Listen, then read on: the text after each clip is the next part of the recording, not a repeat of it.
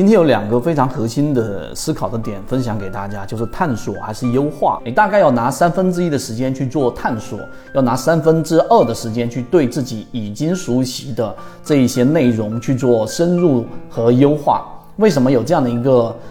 我们说的这一种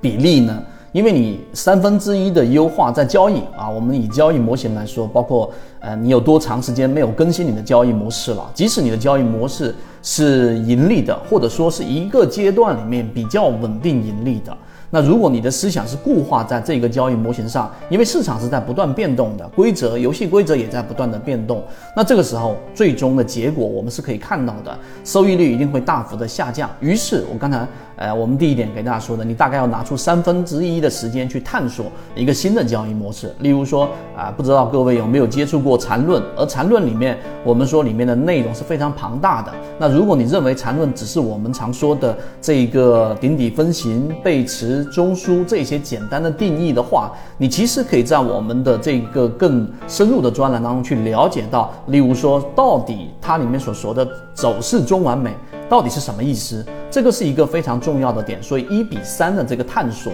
对于我们的这一个交易模式的优化是有很大的一个作用的，这是第一个分享的点。第二个呢，就是好奇心杀死确定性。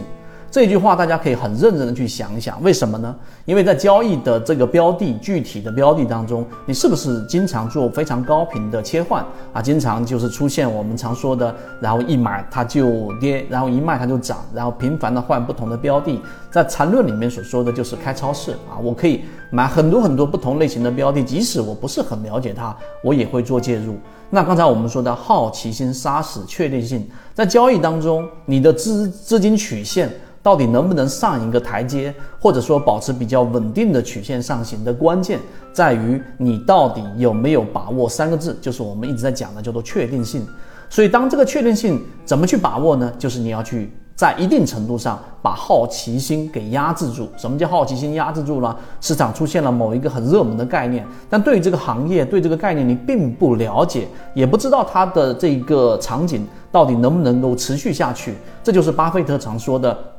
从来都不投自己看不懂的一个行业，其实引申到我们的交易当中，你的鱼池标的是不是要保持一定的稳定？好奇心其实很多时候是会杀死确定性的，甚至跟你擦肩而过的那些翻倍的、翻几倍的好的优质的标的，其实很多时候是因为这个好奇心把你牵引到别的地方去了。所以这两点能够理解，对于我们在交易的这一个模型搭建的过程当中，走向稳定的时间周期可能会大大的缩减。